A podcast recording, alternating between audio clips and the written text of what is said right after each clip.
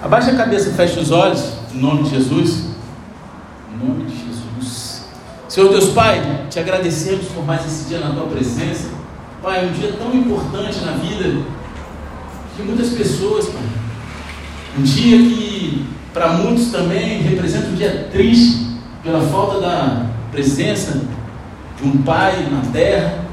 Pai, que nesse momento, hoje, eles venham se sentir amados por Ti, exortados por Ti como um Pai, o Pai Celestial que o Senhor é para nós, Pai. Pai, venha derramando sobre esses corações, Senhor, a certeza de ser um filho amado por Ti, um filho, Pai, que é cuidado. Pai, em nome de Jesus, prepare esses corações para receber a palavra conforme o Senhor deseja, Senhor. Palavras de vida, palavras que geram frutos, que haja cura, transformação, libertação, conversão. Mas não permita que teus filhos saiam da mesma forma que entraram. Pai, em nome de Jesus, eu repreendo todo espírito contrário a teu, toda conversa paralela, toda falta de atenção, toda andação desnecessária. Pai, clamo a Ti pela Tua misericórdia, conceda nos céus abertos e manifesta a Tua glória nesse lugar, em nome de Jesus. Quem concorda com isso, diga amém. amém. Glória a Deus. Aleluia. E Ministério Infantil, eu tinha, ia falar antes e acabei esquecendo, né? Porque tanta emoção, veio presente, veio isso, quase chorei. Rapaz, eu abri ali a porta do Ministério Infantil, dá tanta alegria de ver eles voltarem, né? E aí só que eu vejo lá antes de vir aqui, tinha, pô, achei, caraca, a igreja vai estar lotadona, tem mais criança do que gente, né? Não, não, está lotada lá, meu irmão. Em breve, né, a gente vai abrir as outras turmas, conforme a galera for né, chegando para trabalhar, não é isso?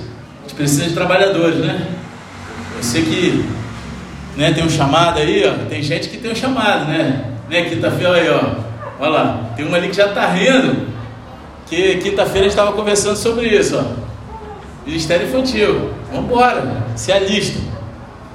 E galera, a gente está chegando numa parte do Sermão da Montanha, né, que a gente chegou na semana, no culto passado, que trata do relacionamento do cristão, amém? Não foi isso que eu falei? E no culto passado a gente examinou o relacionamento interpessoal, o relacionamento que a gente tem entre esses irmãos e irmãs, né? Relacionamento de amor e não um relacionamento de um juiz que julga os outros. Tá? Você que não estava aqui na semana passada não tem problema. Você vai entender toda a pregação de hoje, mas se você quiser estudar a pregação né, do não julgar lá na, no Spotify, fica à vontade. Só que hoje a gente vai ver o nosso relacionamento com Deus. Pois a gente deveria se aproximar de Deus como filhos que pedem coisas e recebem. Amém? E tem uma chave aí a gente se aproximar de Deus como filho. Porque todo filho, né, cara, meu, pô, meu filho, ele, ele acaba comigo às vezes, né? Às vezes a gente quer ser duro com o moleque, ele vem meu papaizinho. Agora ele parou um pouco ser meu papaizinho. Tomara que ele não escute isso, senão ele vai me quebrar de novo. Aí tem a outra lá, a menina, né? Ainda não fala não, mas dá um sorrisinho com dois dentinhos para mim. Me quebra. Me quebra. Né? E assim a gente é, se a gente se coloca como filho diante do Pai, a gente vai pedir e Ele vai ter o maior amor de nos abençoar, nos dar aquilo que a gente está pedindo em oração, amém? E para entender isso, eu vou pedir para que vocês abram a palavra de Deus no Evangelho de Mateus, capítulo 7, versículo 7. Você que está com a Bíblia, abre aí. Se você não tiver com a Bíblia, abre, né? acompanha aqui pela televisão. E se você não estiver achando, abre em qualquer lugar, faz cara de cachorro, mas fala assim: Meu Deus, amém?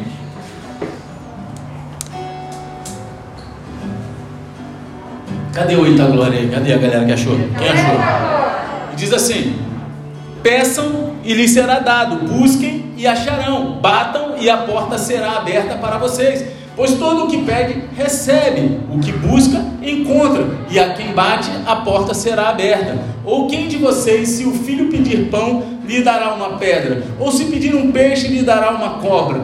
Ora, se vocês que são maus sabem dar coisas boas aos seus filhos, quanto mais o Pai de vocês que está nos céus dará coisas boas aos que lhe pedirem. Portanto, tudo que vocês querem que os outros façam a vocês, façam também vocês a eles, porque esta é a lei e os profetas. Amém? A gente está chegando ao fim do Sermão da Montanha, agora, né? Já falei, hoje não é o último, mas a gente está encaminhando para o final, né? E se a gente for honesto conosco, cada um for honesto consigo mesmo. a gente vai ver que essa tem sido uma jornada difícil de confronto. Amém ou não? Amém. Quem leu o Sermão da Montanha exaustivamente, que nem eu falei lá no início? Eu vou cobrar isso aqui, eu não fiquei falando, mas no início eu falei bastante. Quem leu dos 5 ao 7? Quem está lendo? Amém? Porque se você está lendo, que nem eu falei lá, e você está acompanhando as pregações, você tem passado por uma jornada bem difícil, uma situação de confronto, uma situação né, que você tem se visto numa, numa via estreita, né? Dessa caminhada com Cristo. E o ensino de Jesus no Sermão da Montanha, ele nos testa, ele nos desafia a cada passo. Ele vem para nos desafiar a sermos melhores. Jesus ele nos chama para uma vida que é linda, de tirar o fôlego e ao mesmo tempo ela é difícil de ser vivida. É uma vida difícil, não é fácil, meu querido. Esses dias aí alguém aqui da igreja falou: Cara, ser cristão não é mole, não. É difícil pra caramba, né? Não foi? Eu não me lembro quem foi que me falou, mas falaram isso. E é verdade, cara. Ser cristão é pra casca grossa. Ser cristão não é, não é molezinha. Ah, eu sou cristão. Eu vou na igreja, põe a Bíblia debaixo do braço e vai lá. Não é isso, cara. Hoje tem muito cristão desse jeito. Né? Esses não são os cristãos, são os crentes. Mas o cristão é aquele que vive como Cristo. Amém? Amém ou não? Amém. Jesus ele não está satisfeito com o comportamento externo no sermão da montanha, mas ele continua cavando em nossos corações para extrair o melhor de cada um de nós. E como dissemos no início de tudo, a retidão não é simplesmente uma questão de comportamento externo, mas uma questão de coração, daquilo que está dentro do teu coração, daquilo que que move as tuas emoções, aquilo que te conduz a cada escolha, a cada decisão. Então, quando a gente entra em Mateus 7,7 no Sermão da Montanha, a gente pode estar se sentindo bastante abatido com tantas coisas que a gente se deparou que é tão difícil de ser vivida. Tem, né, a gente viu até que Jesus manda a gente ser como Deus. E aí, não é difícil? Como? Como? E isso é uma coisa difícil. Isso é difícil de viver, é difícil de você permanecer firme, estável, numa caminhada dessa.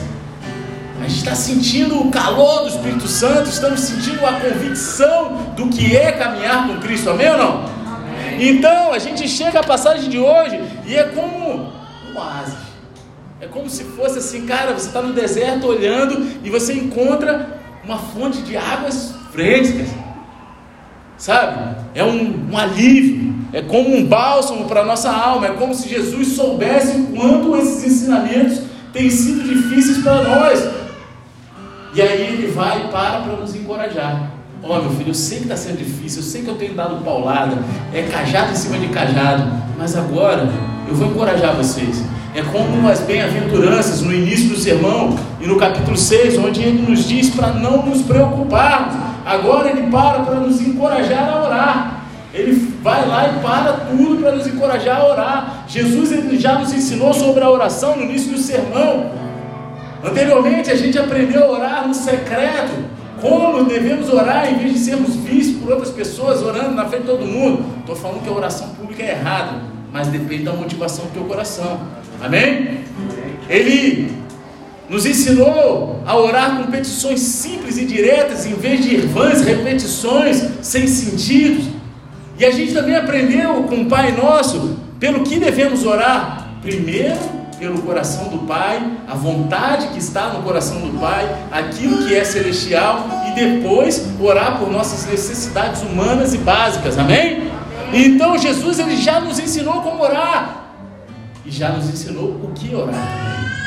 E agora ele simplesmente nos incentiva a orar. Agora que você sabe como orar e por que você orar, vai orar, meu querido. Amém? É claro, como se fosse isso. Quem ora todo dia aqui? Não é aqueles cinco minutos no banho para a cama, não. Tu abençoa até Jesus. Jesus, eu te abençoo em meu nome. Dorme com Deus, meu Deus. E já dorme babando, né? Tem gente que só ora nesse momento, né? E é difícil. E que incentivo incrível que Jesus nos dá aqui para a gente se colocar a orar. Deus, Ele quer que você peça. Ele fala aqui, peça. Essa é a mensagem dessa parte do sermão. Jesus, Ele sabe que é impossível viver sozinhos sermão da montanha. Por isso, Ele convida a gente a orar. Ele começa com a promessa de Deus responder a nossa oração. Que promessa linda! Deus ele responde a tua oração. Quantos aqui já tiveram uma oração respondida? Levanta a mão em nome de Jesus. Acho que todo mundo aqui. Não é verdade? Amém. Então Jesus ele fala: peça, busque, bata. São ordens de Jesus. E ele fala lá no versículo 7: Peçam e lhes será dado, busquem e acharão, batam e a porta será aberta para vocês. Então repita comigo: peça, busque, bata. Que coisa maravilhosa, não é? Não? É uma promessa maravilhosa que está ao nosso alcance. Jesus ele não estabelece nenhuma condição aqui além de pedir, buscar e bater.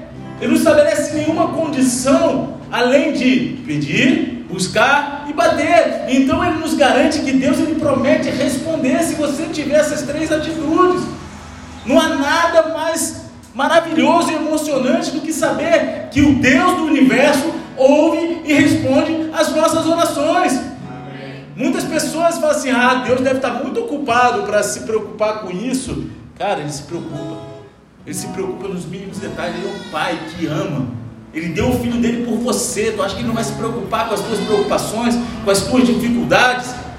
Amém? E olha que promessa, ele responde. Não há nada mais maravilhoso. Eu, eu ainda me lembro, quando recém-convertido, né? Quem se lembra quando assim que se converteu? Né? Ninguém lembra, é só três, quatro pessoas. Sabe? Eu comecei a perceber pela primeira vez que Deus estava respondendo as minhas orações. Olha aí, ó, tem uma resposta de oração aqui do meu lado. Ó. Aí, pastor. Sabe? Deus estava realmente me ouvindo. Um ninguém, um Zé Ninguém, um cara que até ontem estava na esbórnia, na pornografia, na prostituição, na loucura, e do nada Deus estava lá respondendo, usando o poder dele para responder as minhas orações, isso é incrível. Eu poderia passar a noite inteira aqui descrevendo experiências que eu tive de resposta de oração. Né? Quando eu falo, pastor, eu estava na igreja, cara, e, Deus tinha tocado que era ela, eu estava jejuando sozinho, sem falar nada. E aí chegou o carnaval, Deus falou para mim: você vai evangelizar. Amém. Aí chega um amigo nosso em comum fala que assim, Fernando, só ele que sabia, né, que eu estava orando por ele. Fernando, a família da, da Adriana vai viajar para Búzios. Pô, vamos lá para minha casa em Praia Linda, Praia Linda, né? E, e a gente vai para lá, não sei o que. Eu falei, pô, cara, não vou poder ir, cara, porque Deus mandou evangelizar nesse carnaval. É, amigo. Fernando, Ó, o pai dela liberou para a galera ficar lá, dormir na sala, dormir no colchonete, pô, ir para lá, vamos para lá. Eu falei, não dá, cara. E eu orando, pô, como eu queria ir, né? Eu queria ir, né? E aí, de repente, vem a notícia, Fernanda, ela vai ficar responsável por levar todo o material de evangelismo do núcleo de Búzios.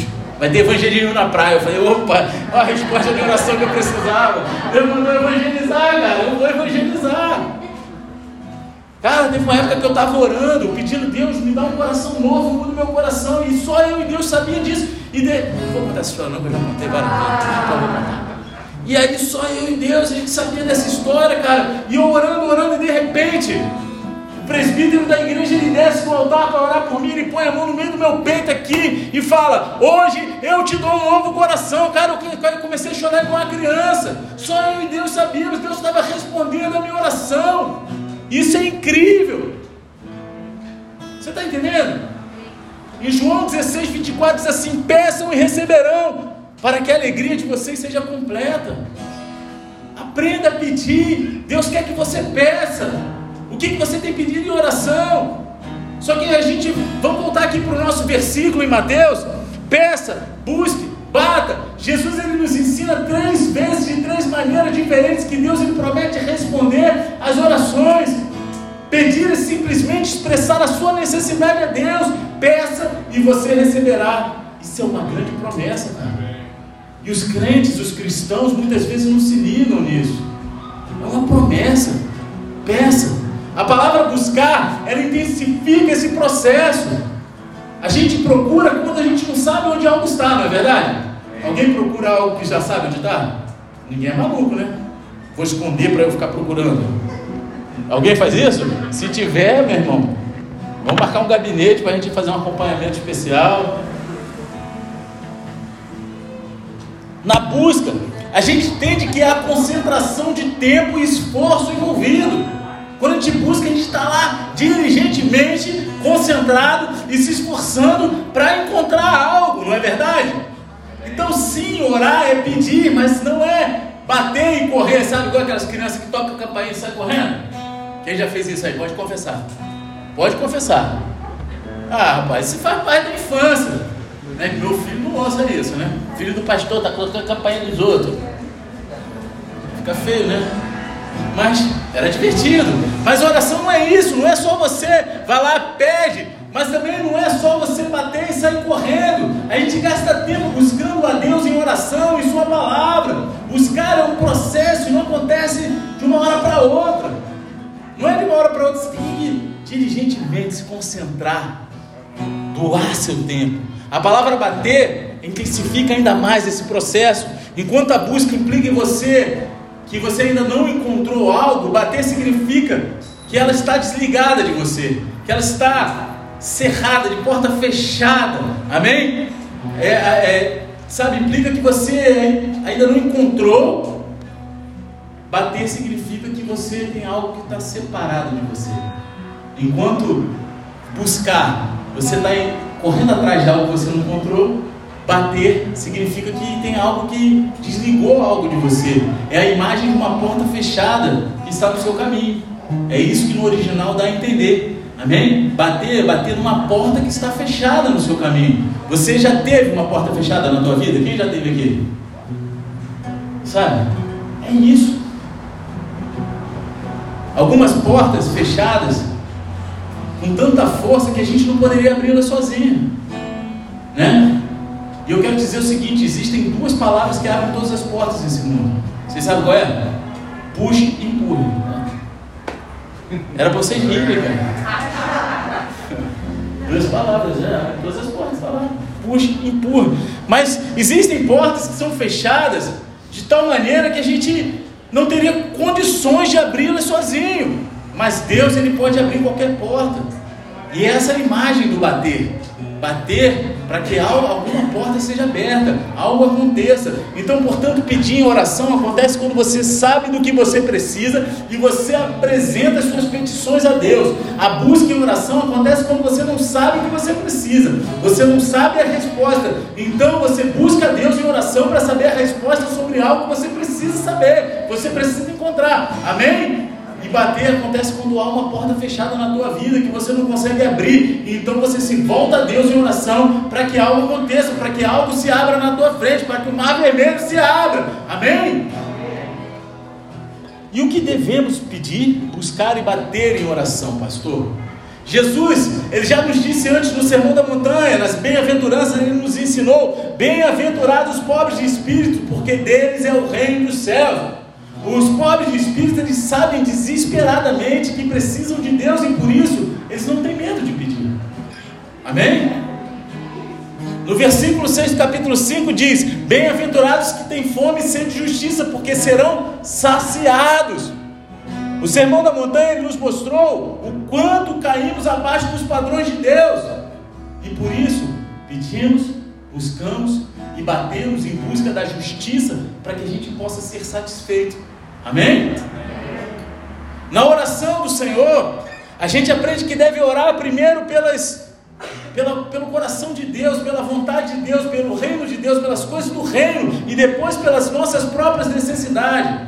Portanto, pedimos, buscamos e batemos a respeito do nome de Deus, do reino de Deus e da vontade de Deus. Então, oramos por nossas três principais necessidades humanas: nossas necessidades físicas, nossa necessidade de perdão e nossa necessidade de vitória espiritual. É disso que se trata. Mateus 6,33. Mas busque em primeiro lugar o reino de Deus e a sua justiça, e todas essas coisas lhe serão acrescentadas. Amém? Muito retrasado, não foi isso? Não foi? Então a gente deve buscar a Deus e seu reino, confiando que Deus ele vai prover tudo aquilo que a gente precisa. É confiar em Deus. Ele provê todas as coisas que a gente necessita. A oração não é um cheque em branco para a gente orar egoisticamente por tudo que a gente deseja. Amém? Vai lá e ora por tudo que você deseja, todos os seus desejos. Porque eu falei isso aqui em outro culto. Né? Deus ele não vai te derramar segundo o teu desejo, mas segundo a tua necessidade. Ele sabe do que você precisa. Um pai sabe do que o filho precisa. Amém? Lá, no, lá em Tiago 4, 2 diz o seguinte: Nada tem porque não pedem, pedem e não recebem porque pedem mal, para esbanjarem em seus prazeres. Está vendo? Não tem porque não pede. Quando pede, pede de fanfarragem, pede para egoísta, não é isso? Nova tradução na linguagem do W. Nelson. Né? Não, não, não ganha porque pede igual fanfarrão. Então por que então a promessa é expressa incondicionalmente aqui em Mateus 7, pastor? Já que está falando que não dá porque é egoísta. Porque Deus quer que você peça. É sim um encorajamento à oração, oração verdadeira que busca Deus e seu reino em primeiro lugar. Porque quando você coloca Deus em primeiro lugar, você pede aquilo que está no coração do Pai. E aí, quando você pede aquilo que está no coração do Pai, Ele tem prazer de te derramar, cara. Então, como se o versículo 7 não bastasse, Jesus ele repete tudo de novo no versículo 8. Ele fala o seguinte: Pois todo o que pede recebe, o que busca encontra, e a quem bate a porta será aberta. Jesus ele repete tudo de novo. E isso agora é seis vezes em dois versículos. Jesus nos diz que Deus responde às orações. Você está vendo? Em dois versículos, seis vezes Jesus diz que Deus ele responde a nossa oração. Essa é na hora que você ia rodar no manto, gritar glória a Deus. Você não está entendendo, não? Jesus ele promete seis vezes em dois versículos que ele responde a oração de você. Ah, agora metade da igreja se ligou no que Deus está falando. Né? Quase, né? Vamos lá, galera, fica atento. Aqui, ele abre ainda mais a situação. Todo aquele que pede, recebe. Essa não é uma promessa restrita a alguns crentes especiais, vice-querubins da guarda real. Não. Algumas pessoas sabem que, que sabem como chamar a atenção de Deus. Ele fala bonito. Não, Deus não está falando isso. Essa promessa é para todos os cristãos em todos os lugares, não importa com jovem ou velho você seja na fé. Se você ora bonito ou feio, Está escrito aqui: todo aquele que pede, recebe. Amém? E aí, o que busca, encontra. Não há exceções. Se você buscar a Deus, você encontrará. Jeremias 29, 13 diz assim: Vocês me buscarão e me acharão quando me buscarem de todo o coração. Quem tem buscado Deus de todo o coração? É difícil, não é fácil, não, cara. Não é fácil, de todo o coração. Na época de Jesus, talvez fosse um pouquinho mais fácil, porque não tinha internet, não tinha televisão, não tinha videogame, não tinha tablet, celular, esse negócio. Hoje é cheio de oferta para a gente o dia inteiro, na nossa frente, na ponta do dedo, nos nossos olhos. Então você colocar todo o teu coração é difícil, mas é necessário, não é impossível. Amém?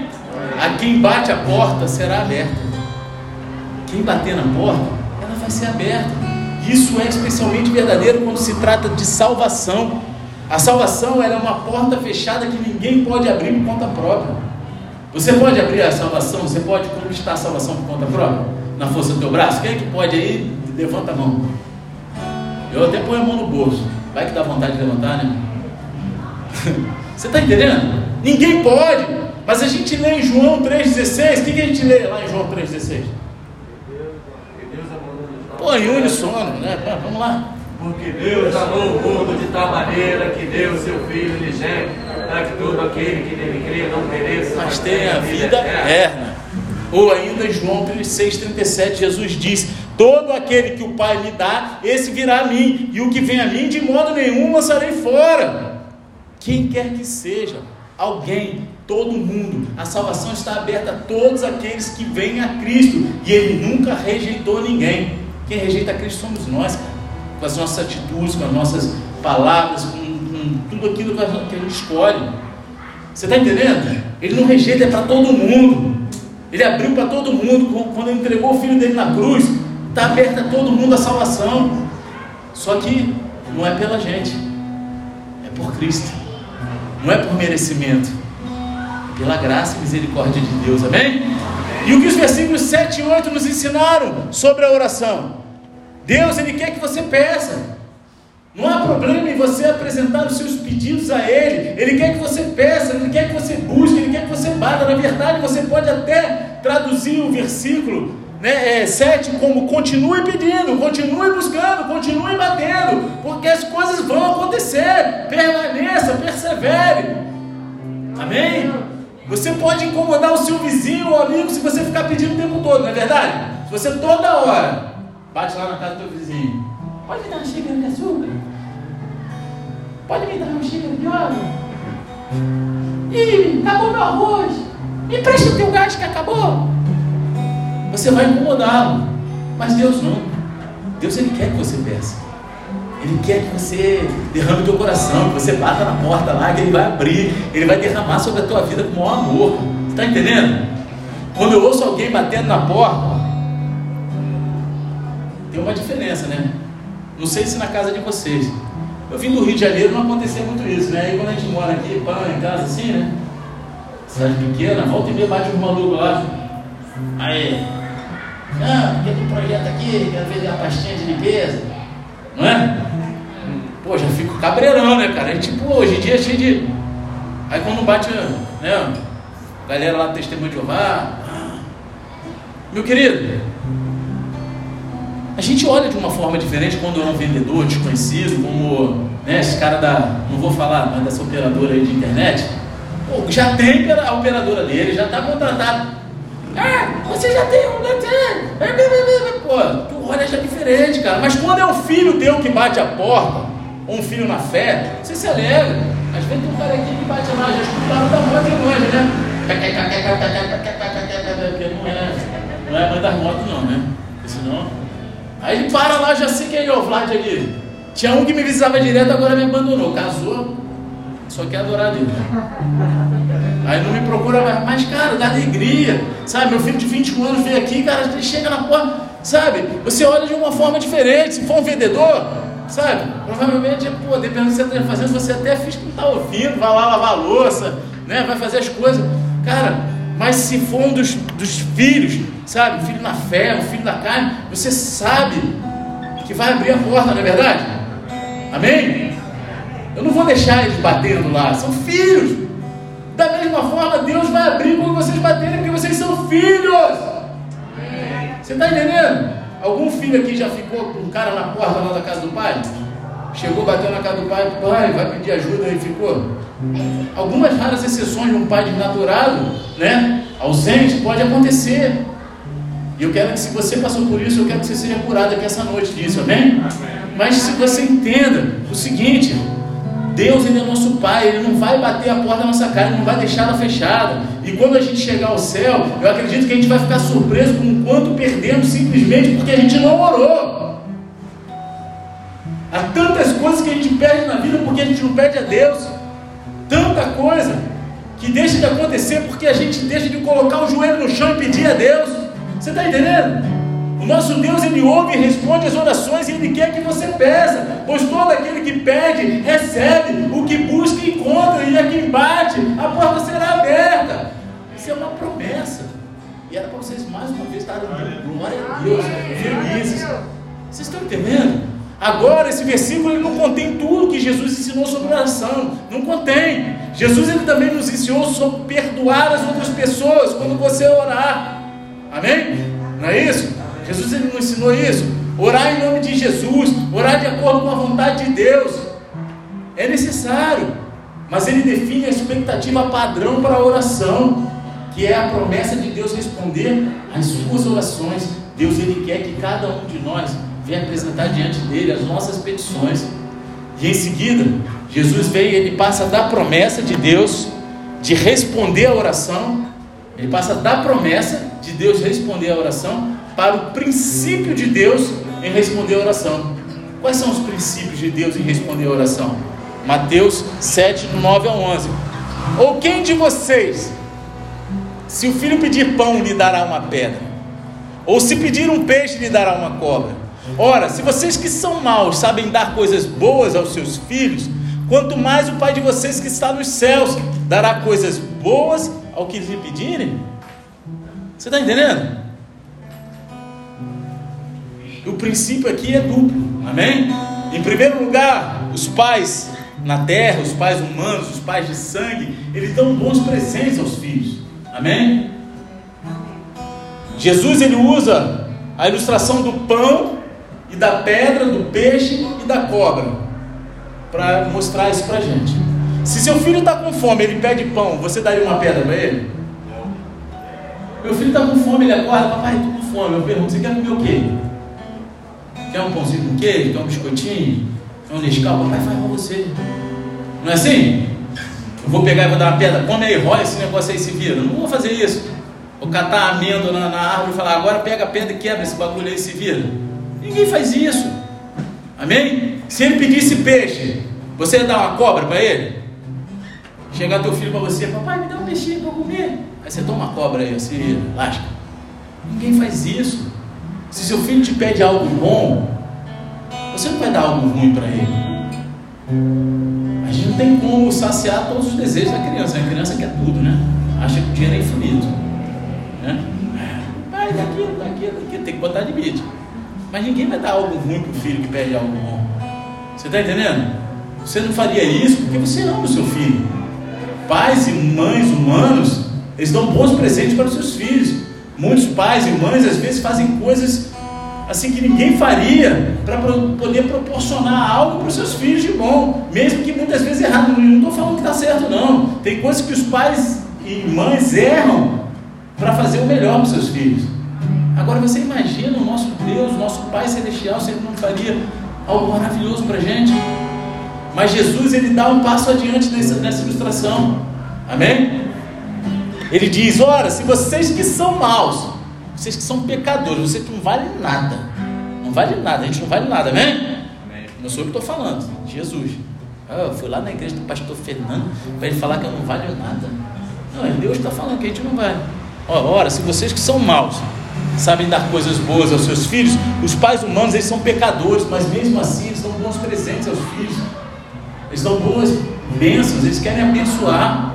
A gente está cansado de ver histórias aí, sabe, de pais que, que, que não tiveram nada, trabalham na roça, mas se esforçam para pagar uma faculdade para o filho para eles irem a lugares que os filhos não foram, para eles terem coisas que os eles mesmo não tiveram. E aqui Jesus compartilhou a visão de Deus sobre a natureza humana, bem como a visão do próprio Jesus sobre si mesmo. Observe que Jesus disse: Se vocês que são maus, Jesus sabia basicamente que somos pecadores, mas ele se excluiu dessa categoria. Vocês são maus, somos pecadores. Ele não é. Ele é o filho perfeito de Deus. Os pais humanos, eles são pecadores, mas dão coisas boas aos seus filhos. A gente ama os nossos filhos e a gente anseia por fazer e dar coisas boas a eles. Amém? Amém. Qual pai que não se esforça para dar o melhor para o seu filho? Sabe? Igual eu falei aqui, tem pai que nunca teve acesso a nada, mas se esforça para dar algo de bom para o filho, para deixar um legado, para deixar alguma coisa, sabe, para o filho. Qualquer bom pai, pecador, faria qualquer coisa de bom, coisas boas para os seus filhos. E esse, isso é exatamente o ponto que Jesus quer chegar aqui. Os pais humanos, eles são pecadores, eles são maus, eles têm, sabe, é, falha no caráter, mas eles dão coisas boas aos filhos. Eles buscam deixar um bom legado para o filho, eles buscam entregar o que há de melhor para os filhos, e essa é a primeira parte desse princípio duplo. Agora, a segunda parte é que se é assim que os pais humanos tratam seus filhos, então quanto mais Deus que dará bons presentes para aqueles que pedirem a Ele. Você está entendendo? As palavras aqui, palavra-chave nesse versículo são quanto mais. Quanto mais. Repita comigo, vocês estão meio devagar, vocês não estão rindo, não estão dando né, o som do helicóptero aí quando Deus fala para abençoar. Quanto mais, repita. Quanto mais. Eu gosto de ouvir a voz de vocês. Olha aí, fico feliz. Se os pais humanos são pecadores e ainda dão coisas boas para os filhos, então quanto mais Deus o fará. Deus vai fazer coisas maravilhosas, grandiosas. Deus ele é perfeito, amoroso e justo, sabe? Deus ele não é pecador, Deus ele é perfeito, ele é amoroso, ele é justo. Se a nossa pecaminosidade não atrapalhar o ato de dar coisas boas a nossos filhos, então quanto mais Deus que é perfeito, amoroso e justo, ele vai dar coisas boas àqueles que lhe pedirem. Em segundo lugar, Deus é o seu Pai celestial. Você é um filho precioso que ele ama. Ele não vai deixar você batendo na porta como um caixeiro viajante. Nem existe mais isso, né? Existe? Ah, deve Existe sim, rapaz. Agora esses caras que são representantes comerciais são os caixeiros viajantes da modernidade, ó. Né? Os caras que rodam o estado inteiro, vai para um lado, vai para o outro, só não é mais de trem, né? Os caras pegam entrando no carrão, né? Com a maletinha, né? Pã. É ou não é? Não é isso? Sabe, você não vai deixar Deus ele não vai deixar você como um filho bater na porta igual fica um vendedor na tua porta. Quando você orar, ele será como aquele, sabe aquela vovó, aquele vovô, que fazem tudo pelos seus netos? Quem, quem sabe o que é isso? Meu filho tem uma vovó que faz tudo. Vovó, guarda meu óculos para mim. E ela tá meu netinho. Tá do lado dele, eu falo, não estrague esse moleque. Mas é assim. Sabe, você vai fazer isso de bom para mim, papai? Sim, sim. Quer que você pergunte, a resposta é sempre sim, vá lá, meu filho. Amém. Você está entendendo? Os pais, mães, eles dão bons presentes aos filhos, quanto mais Deus dará boas dádivas para aqueles que lhe pedirem. Amém. Você está entendendo? Pô, tudo que meu filho pede para minha, minha sogra, ela faz. Tudo. Quase tudo, né? 99,9%. Só quando ele faz malcriação para ela que ela não faz. É igualzinho a Deus, cara. Na nossa vida, não é? A gente fica rebelde, malcriado, Deus olha assim e fala. Mas se a gente está lá buscando o reino de Deus, essa justiça em primeiro lugar, a gente está pedindo, batendo, buscando, cara, ele vai assim, sim, meu filhinho amado. Vamos embora. Você está entendendo? Dois outros princípios na resposta de Deus à oração são o seu coração, a sabedoria e o amor de Deus. Amém? Em primeiro lugar, o coração. Se no coração, 66, 18. Se no coração eu tivesse contemplado iniquidade, o Senhor não teria me ouvido. Qual é a condição do seu coração essa noite? Você veio a Cristo? Já entregou a tua vida para Ele? Você caminha com Ele? Você vive a verdade do Evangelho? Você se arrependeu dos seus pecados? Você confessou o seu pecado a Deus? Qual é a sua motivação em pedir algo para Deus? Você está pedindo algo egoísta para você gastar consigo mesmo? Ou você está buscando ansiosamente pelas coisas de Deus, o reino de Deus e sua justiça, para engrandecer o nome de Deus nessa terra? Você está entendendo? Eu vou dar até um testemunho no lugar da minha esposa. Eu até hoje falei para ela, então por que você não dá esse testemunho lá na igreja? Porque quando pede, por mais que às vezes é uma cura, parece egoísta, mas é para a glória de Deus, tem que ser testemunhado, amém? Amém. Era o que mesmo? é, ela vai estar, viu? Ah, é porque depois que eu tive bebê, né, que quando a gente faz cesárea, né, né não sei se sei pela cirurgia, o cabelo cai muito, né? Então o cabelo caia muito. Só que aí eu tive Covid, depois da cesárea. E aí a Covid também o cabelo cai. Então eu falei, meu Deus, vou ficar careca. Porque meu cabelo caía assim, mas muito, ficava cheio de cabelo na roupa. Eu, é assim, eu tava ficando, já sentia assim, que já tava tipo, ficando dando uma entrada, eu tava com menos cabelo do que eu tinha. Eu passava a mão assim no cabelo, só pra poder virar pro lado, já vinha uma penca de cabelo. Aí um dia quando a gente estava viajando de férias, né, era muito cabelo, era horrível pentear o cabelo.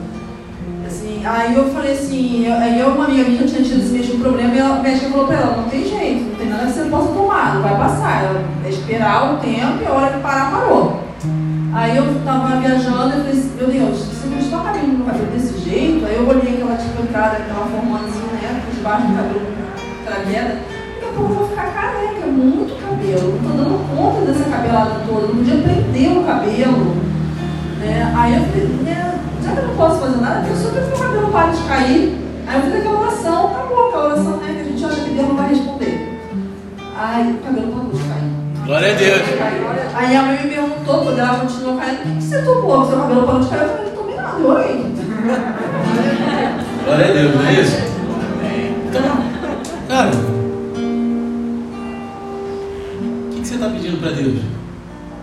quem se deu mal nessa história sou eu, porque quando eu dormi no travesseiro dela, eu saí de lá cabeludão.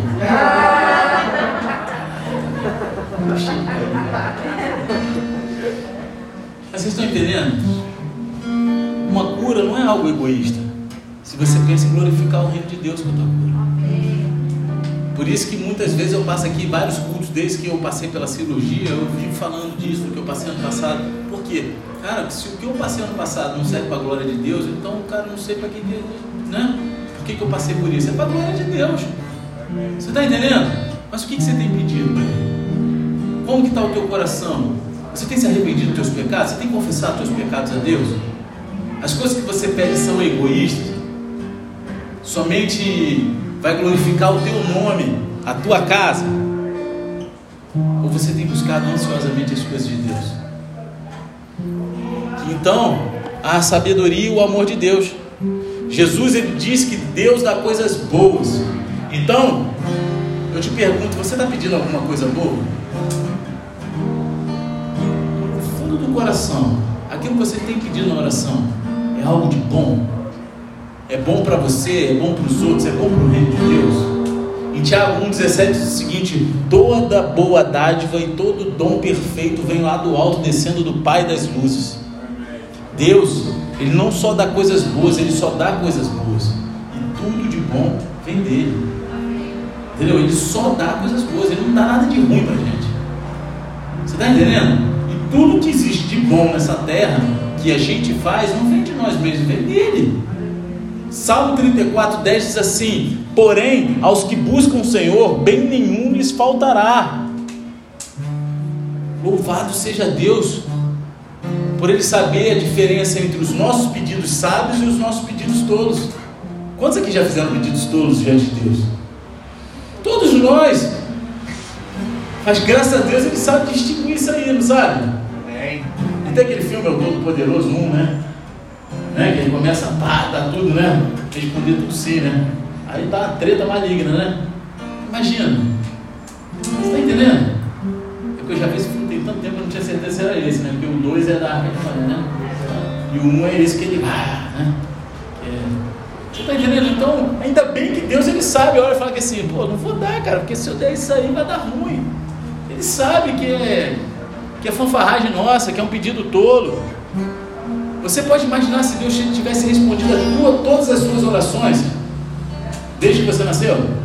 Ia ter gente que teria morrido depois você ia ter se arrependido, não é? Quantos aqui já, não? né?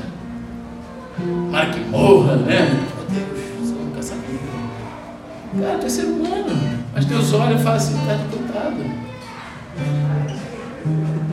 Se tivesse dado tudo que você já pediu, Deus ele dá coisas boas para os seus filhos.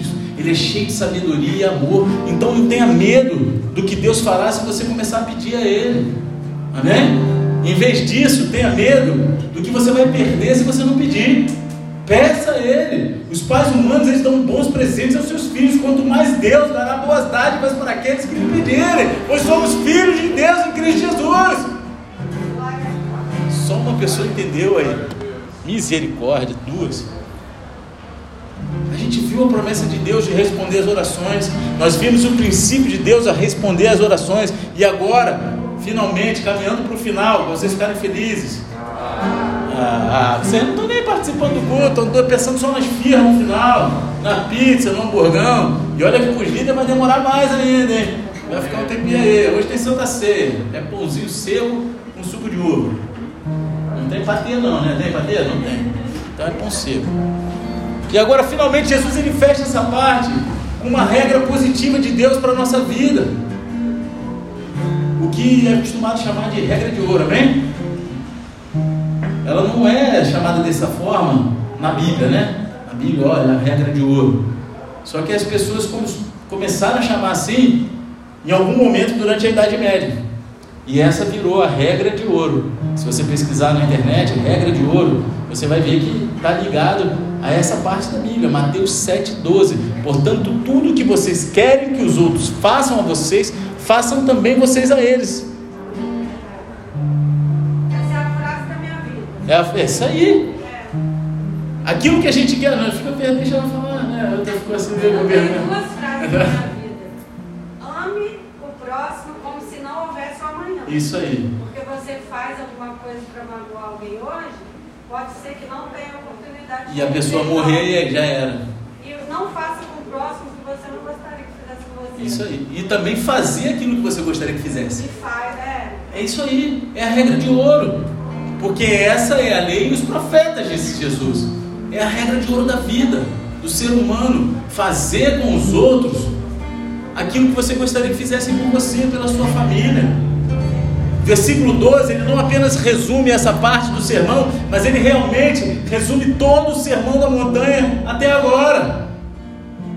É significativo que siga o ensino de Jesus sobre a oração, assim como Deus é generoso conosco ao atender nossas orações, a gente deve ser generoso com os outros em nosso amor por eles em tudo aquilo que as pessoas, atendendo às necessidades, sendo pronto a ouvir, a amar, a encorajar, a caminhar mais uma milha. Você está entendendo? Porque muitas vezes a gente gostaria que fizessem algo pela gente, mas a gente nunca está disposto a fazer pelos outros. A gente está sempre fugindo. Ah, de novo não. Ah, por quê? Ah, meu Jesus Cristinho. Né? Você está entendendo? Assim como Deus ele nos dá coisas boas em resposta à oração, a gente também deve fazer coisas boas aos outros quando temos oportunidade. Quando temos oportunidade de fazer o bem, ser generosos com outras vidas, com outras pessoas, a gente deve fazer. Não determine como você trata os outros pela maneira como eles te tratam, mas sim pela maneira como Deus trata você. Porque se eu fosse, tem gente que fala mal de mim por trás. Tem gente que, que xinga, tem gente que inventa mentira, levanta calúnia. Eu vou tratar igual? Deus não me trata assim. Às vezes dá vontade, mas ainda bem que Deus é bom demais e muda o nosso coração instantaneamente, só de deixar, né? Às vezes dá vontade de quebrar o pescocinho, mas é aquela vontade que dá em paz no nosso coração. Eu já preguei sobre isso aqui, né, na Semana da Montanha. E não é aquela coisa no nosso coração a gente já pecou, cara. Mas não deixa isso virar verdade na tua vida, já muda o foco, pede perdão, se arrepende e mete bronca. Vai tratar os outros como Deus te trata. Trata como você gostaria de ser tratado. É um comando simples, tão simples que até uma criança pode entender. Mas é um comando difícil de se manter e muito fácil de distorcer, não é verdade? O versículo 12 é uma regra maravilhosa porque ela é amplamente aplicável. Jesus ele diz simplesmente para você se colocar no lugar de outra pessoa e se perguntar como eu gostaria de ser tratado nessa situação. Sim, coisas desde as coisas mais bobas. Às vezes eu estou indo com meu filho para levar ele para o colégio dele. O colégio dele é lá dentro, Boa Cheia de Bar, lá dentro. Não tem condução para lá. E a, a condução de, passa aqui na porta, né? E volta e meia eu vejo gente andando com o filho no sol, às vezes debaixo de chuva. Cara, eu gostaria que parasse para me dar carona, eu ofereço. Cara, eu tô, se eu estivesse sozinho, se é uma mãe, eu não ia dar carona, bem? Eu estou com meu filho, ó, senta aí atrás com teu filho, ó, junto com meu filho, cabeça todo mundo aí atrás. Cara, porque eu gostaria que fizesse isso pela minha esposa, eu gostaria que fizesse isso por mim. Entendeu? Não importa quem seja, tá lá, eu estou vendo que é uniforme lá, tá no mesmo lugar que eu, me custa alguma coisa? Quer carona? Vai aí, ó. Já abre até o vídeo de trás para ver que eu tô com meu filho, né? Porque tem tanto maluco nessa terra, né? Às vezes ele fica com medo com esse cara. Você tá entendendo? É desde o mínimo, do mínimo, sabe? Se você errar em alguma coisa, você gostaria que gritassem com você? Então não grite com as outras pessoas. Se você estiver envolvido em uma transação comercial, você gostaria de ser enganado? Então não engane as outras pessoas. Se você machucou alguém gravemente, seja emocionalmente, seja fisicamente, você gostaria de ser perdoado? Quem gostaria de ser perdoado? Então, perdoa as outras pessoas quando elas te machucarem também, quando elas te ferirem, quando elas fizerem algo contra você. Jesus ele diz lá no versículo 12: Portanto, tudo que vocês querem que os outros façam a vocês, façam também vocês a eles, porque esta é a lei e o profeta. Eu quero fazer três comentários sobre esse versículo para encerrar agora de vez. Amém? Não adianta você fingir, ah, é só dois que querem, que. O resto é tudo que acabe. Ah, vai embora, pastor, que eu quero ceia logo para comer a pizza no final do culto. Domingo é dia de pizza. Minha sogra está me esperando lá com um jantar maneiro. Tem um que fala isso. Aí agora vou comer lá, da minha sogra. Aí até baliza a barriga. O cara está aqui pensando no ramo da sogra. Em primeiro lugar, observe que ele foi formulado positivamente, esse versículo, amém? Em vez de negativamente. Não faça aquilo que você não gostaria que fizesse. Não é isso? Muitas religiões, e eu não quero aqui entrar nesse mérito, eles têm uma forma negativa dessa regra, né? que é não faça aquilo que você não gostaria que fizesse com você. Mas Jesus ele dá forma positiva, faça aquilo que você gostaria que fizessem a você. Olha aí, por exemplo, tem um rabino que ele tinha um ditado: O que é odioso para você, não faça com seus semelhantes. Essa é toda a lei, tudo mais é explicação. Muitas religiões têm essa forma negativa dessa regra, mas Jesus ele foi a primeira pessoa a expressar positivamente. E isso é importante, sabe? Porque na forma negativa você pode realmente se safar sem fazer nada. Você pode se safar sem ter que fazer nada, ó, não fiz nada. E se omitir, amém? Sem fazer nada, mas na forma positiva você é comandado a agir, você tem que fazer algo, algo de bom, algo que vai engrandecer o reino de Deus, algo que vai glorificar o nome dele, algo que vai é, encher a vida das pessoas com o amor de Cristo. Você está entendendo? Essa é a regra positiva de Deus para a nossa vida. Então, antes de mais nada, observe que ele foi formulado positivamente em vez de negativamente. E em segundo lugar, observe que esse versículo foi formulado de forma absoluta e não de acordo com as circunstâncias específicas. Jesus diz: portanto, tudo o que vocês querem que os outros façam você, façam também vocês a eles, porque essa é a lei e os profetas. Tudo significa que não há escolha de acordo com as pessoas, humor ou circunstâncias. Não há. Essa regra é obrigatória para o seu comportamento em relação a todas as pessoas, em todos os momentos e em todas as circunstâncias. Não há escolha. Ah, não, nesse momento eu não estou com a cabeça boa, então vou jogar uma pedra. Meu querido, não pode. Ah, nesse momento, é que nem, cara, não vou contar essa história, não, porque não tem nada a ver. Ah, então, você está cavando. Tava eu, o índio vai saber até quem é. Tava eu saindo sábado do. É, mas é, a história é boa. Tava eu saindo sábado ali do, da festa de, de Dia dos Pais lá da, da escola do meu filho. Aí fui parar para comprar água para ele ali na, na, esquina. Pô, na hora que eu vi, aí eu vi que era um cara que eu conheço, pum, tava lavando a calçada, parei, já brinquei com ele. Aí ele falou assim, pô, é, pô, tava quatro dias sem vir trabalhar porque o cara queria me matar. E aí, desenrolar da história, né? Acabou que desenrolou tudo. A sogra dele foi conversar com o cara. O cara foi armado lá na loja que ele trabalha, mostrou, ele mostrou até o vídeo do câmera, o cara com a arma na mão. Sorte dele ter ido embora, que senão hoje ele não voltava para casa. Ela estava boladão, cheio de ódio no coração. Só que o que acontece? Depois que o cara caiu em si, a sogra dele falou com ele, o cara foi pedir perdão para esse garoto e falou: Cara, você me perdoa, é, eu estou passando por uma situação difícil, minha mãe está com Alzheimer, é, minha, minha esposa forjou uma gravidez e eu estou com isso, com aquilo, com aquilo outro e eu despejar tudo no moleque.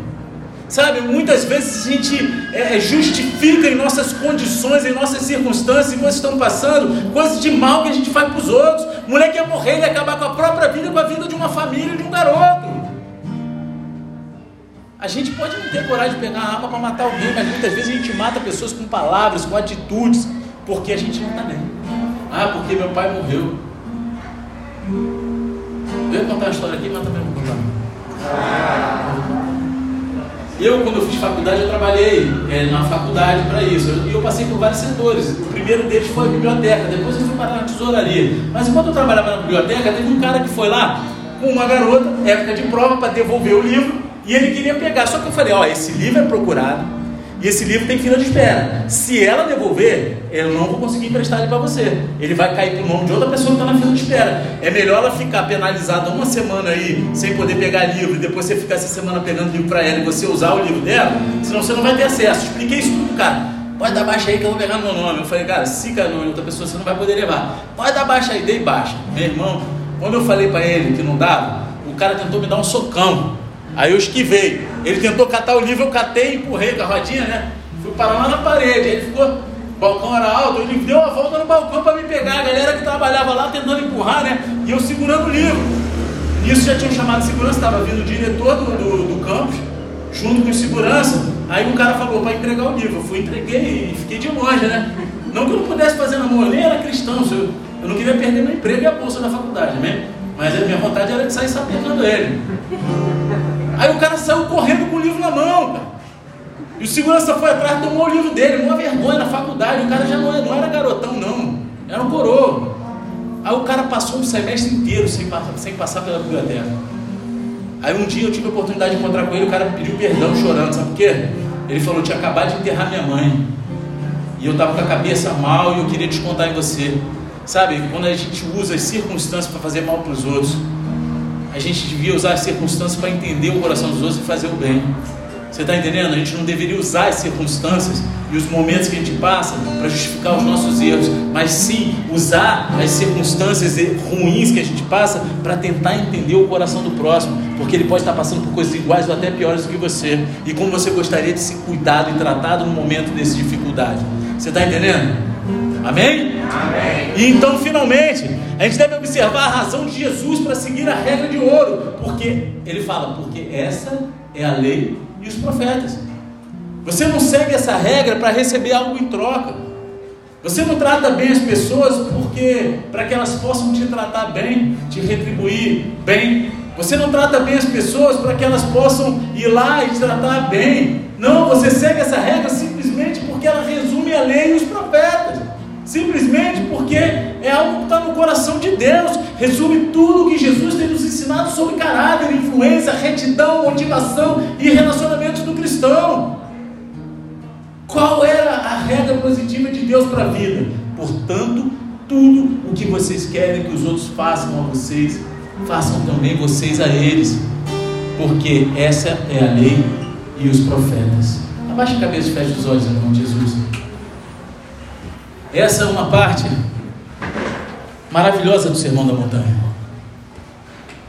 É um sopro de ar fresco em nossos corações. É um incentivo a orar e tratar os outros como você gostaria que eles te tratassem. Como, como que cada um de nós aborda as outras pessoas. A gente aborda uns aos outros como irmãos e irmãs que se amam ou como juízes que julgam? Como nos aproximamos de Deus? Nos aproximamos dele como crianças que pedem coisas boas e recebem? Deus, Ele quer que você peça. E ainda mais incrível do que isso, Deus adora responder essa tua oração. Ele é o seu Pai Celestial e quando você perguntar a Ele, você vai fazer isso de bom por mim, papai? A resposta dele vai ser sim. Sim, meu filhinho. O que quer que você me pergunte, que você me peça, que você busque e bata, a resposta vai ser sempre sim, meu filho. E se você sabe que Deus ele falou com você essa noite tremendamente, ele gritou o teu nome aqui a noite inteira. Fica de pé no teu lugar. Você que sabe que Deus ele ministrou o teu coração. Não, não hesite. Não hesite, deixe ele terminar aquilo que ele começou essa noite. Deixe que ele, ele possa derramar e falar mais com você. Não porque é um pastor que está falando, mas porque você entende que Deus ele usou um pastor para te mostrar o que está acontecendo na tua vida, aquilo que você tem buscado, aquilo que Deus ele quer mudar a tua história. Deus ele quer mudar o teu coração. Ele quer te ensinar a pedir. Ele quer que você aprenda que você é filho e não qualquer. E o filho, eu sempre falo aqui, o filho ele tem um lugar à mesa do pai. O servo, o escravo, ele dorme do lado de fora. Ele come do lado de fora das dependências celestiais, reais. Mas o filho não. O filho ele tem um lugar à mesa do banquete. E ele está falando para você, você é filho, aquilo que você pediu você tem. Foi assim que o filho pródigo. O filho pródigo ele pediu e foi embora. Enquanto o filho que estava lá, depois que o pródigo pediu, voltou, falou: Poxa, eu estive aqui o tempo todo, o senhor nunca matou um garrote para mim, matou não sei o quê, fez uma festa dessa. Mas o pai falou: Mas tudo que eu tenho é teu também. Você pode usufruir de tudo. Nós somos filhos e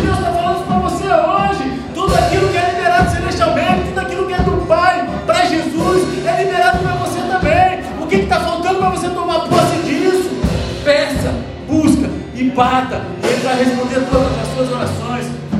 Entenda isso. Fica de pé. Fica de pé. Você que sabe que é com você. Você tem tido dificuldade nessa área de orar, de pedir, de se colocar, até de tratar as outras pessoas. De enxergar no próximo você mesmo. Senhor Deus Pai, apresenta essas vidas aqui, Pai. Que se colocaram diante de Ti como filhos e filhas, Senhor. Som do coração deles, Senhor. Pai, coloca as palavras certas, desejos certos. Que eles venham a pedir aquilo que está no teu coração. Que eles venham te encontrar na busca deles em todas as situações. E que toda porta que eles encontrarem fechada, eles possam ver a tua mão abrindo, Senhor, e colocando ele dentro, no meio, no centro da vontade de Deus, da tua vontade, Pai. Em nome de Jesus, Pai. Derrama do teu amor sobre essas vidas e conduza-os, Senhor. Pai, pelos teus caminhos, pelos teus ministérios, teu chamado para a vida deles, até o grande dia, em nome de Jesus. Amém e amém. Glória a Deus, aplausos Jesus. Aleluia.